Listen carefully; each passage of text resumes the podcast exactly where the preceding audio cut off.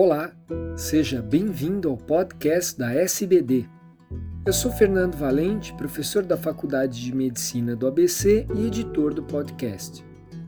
Esses programas contam com a participação de grandes diabetologistas brasileiros.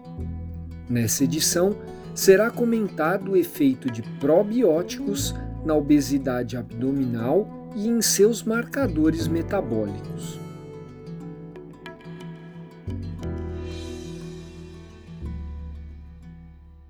Olá, João Felipe Mota, professor doutor da Universidade Federal de Goiás, coordenador do Laboratório de Investigação em Nutrição Clínica e Esportiva e membro do Departamento de Nutrição da Sociedade Brasileira de Diabetes.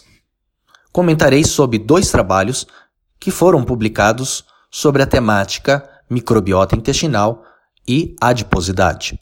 O primeiro deles, publicado no European Journal of Nutrition, sendo que numa análise transversal foi demonstrado que a microbiota intestinal apresenta íntima relação com inúmeros marcadores de adiposidade.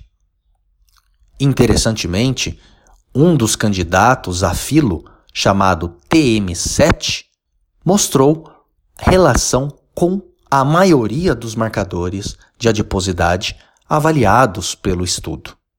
Outro ponto interessante é que, posteriormente, esses indivíduos foram divididos em dois grupos, sendo que um grupo recebeu um mix de probióticos e o outro era um grupo placebo.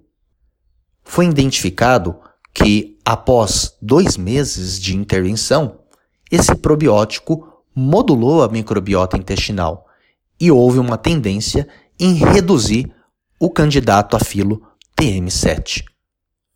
O segundo artigo que foi publicado na revista Obesity, mostrou os demais desfechos da intervenção com os probióticos, onde, significativamente, o grupo que recebeu o mix de probióticos reduziu a circunferência da cintura.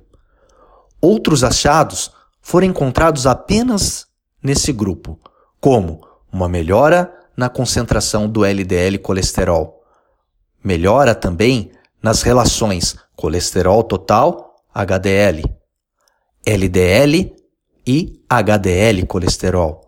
Também foram observados um aumento na enzima da glutationa peroxidase, que é uma enzima que tem ação antioxidante, bem como uma redução no lipopolissacarídeo, que é uma endotoxina conhecida por gerar processo inflamatório.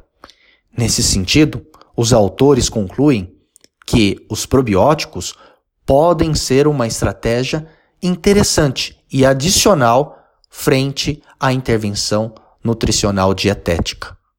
Até logo!